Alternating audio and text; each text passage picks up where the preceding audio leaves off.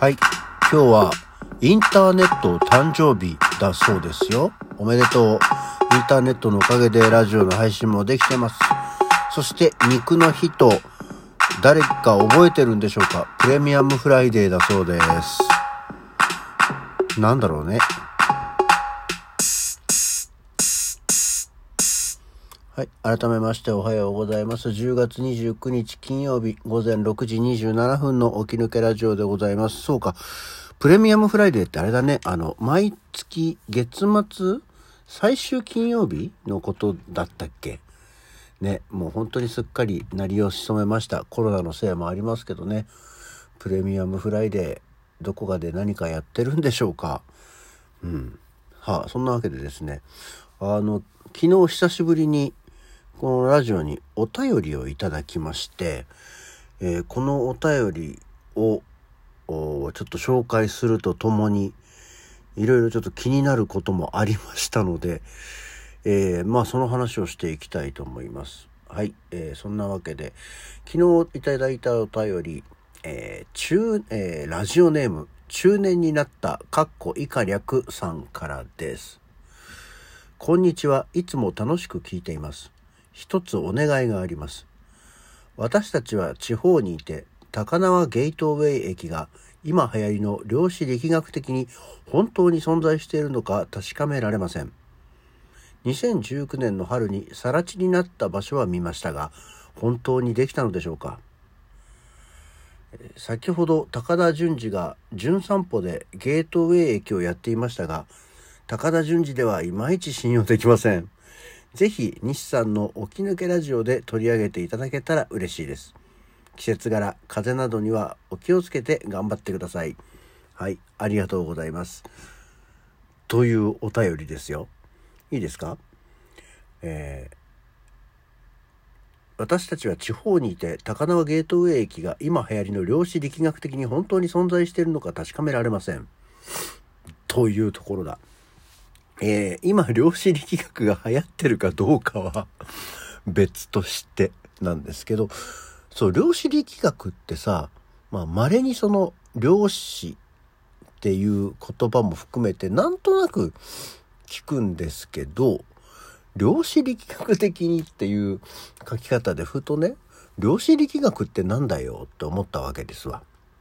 で、なんだかわかんない時調べる、え時のウィキペディアさんに、ちょっと検索をかけて調べてみましたので、量子力学について今日はお勉強をしていきたいと思います。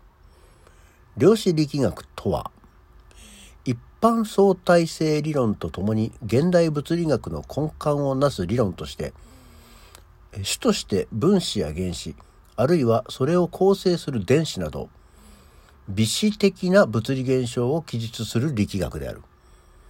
量子力学自身は前述のミクロな形における力学を記述する理論だが、取り扱う形をそうしたミクロな形の集まりとして解析することによって、ニュートン力学に代表される古典論では説明が困難であった挙手的な現象についても記述することができる。例えば、量子統計力学はそのような応用例の一つである。生物や宇宙のようなあらゆる自然現象もその記述と対象となり得る。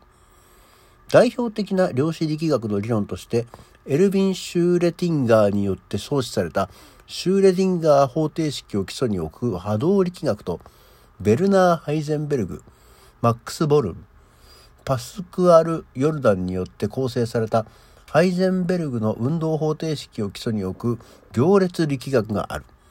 ただし、この2つは数学的に等価である。基礎科学として重要で、現代の様々な科学や技術のに必須な分野である。例えば、科学分野について、太陽表面の黒点が磁石になっている現象は、量子力学によって初めて解明された。技術分野について、半導体を利用する電子機器の設計など、微細な領域に関するテクノロジーのほとんどは量子力学を基礎として成り立っている。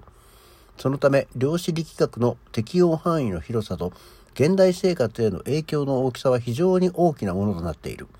一例としてパソコンや携帯電話、レーザーの発信機などは量子力学の応用で開発されている。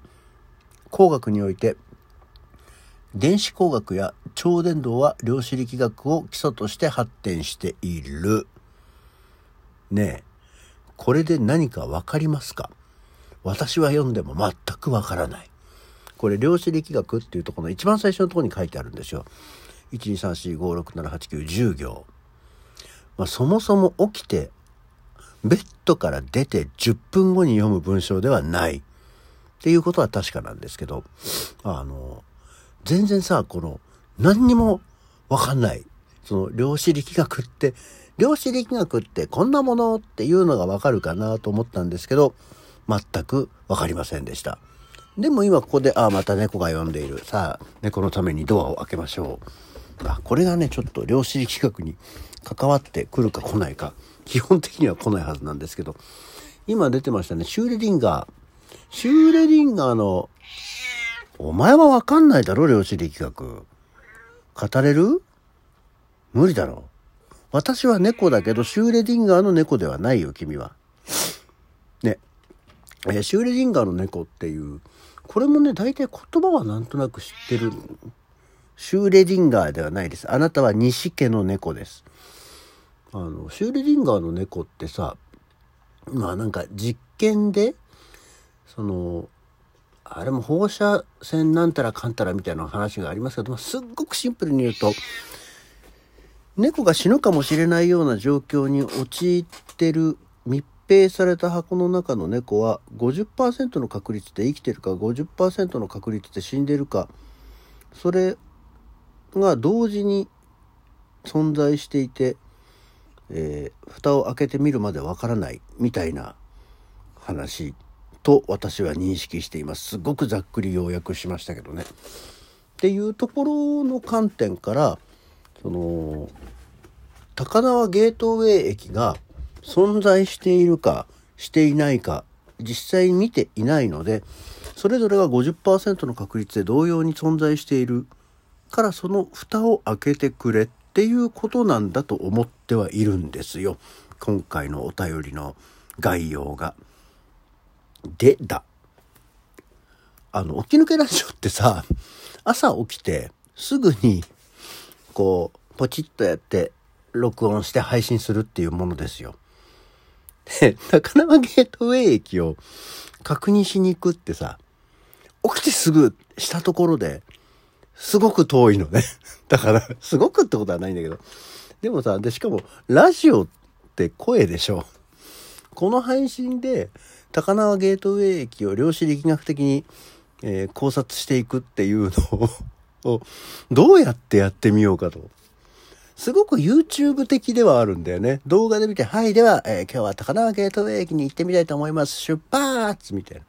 えー、まずはここの駅が、みたいな。で、電車に乗ってます。ああ、晴れてていいね、みたいなのがこうずっと動画で見れてると分かりやすいんだけど、同様なことを、しかも時間が12分っていう限定のこのラジオトークで何をどこまでどうかくあのお届けできるかがすごくどうしようこれっては思ってますがまあちょっと近いうちにその量子力学的展開な高輪ゲートウェイ駅存在の有無についての考察というのを、まあ、やってみようかなとは思うんですけどなかなかに難しい。っていうか、何このさ、本当に朝っぱらから、すっごく脳みそを使うのと、あと、偉いな、本当に、私はこう、初見の文章を読むのは、なんとなく、なんとなく形になって読めるのは、お芝居をやっててよかったと思う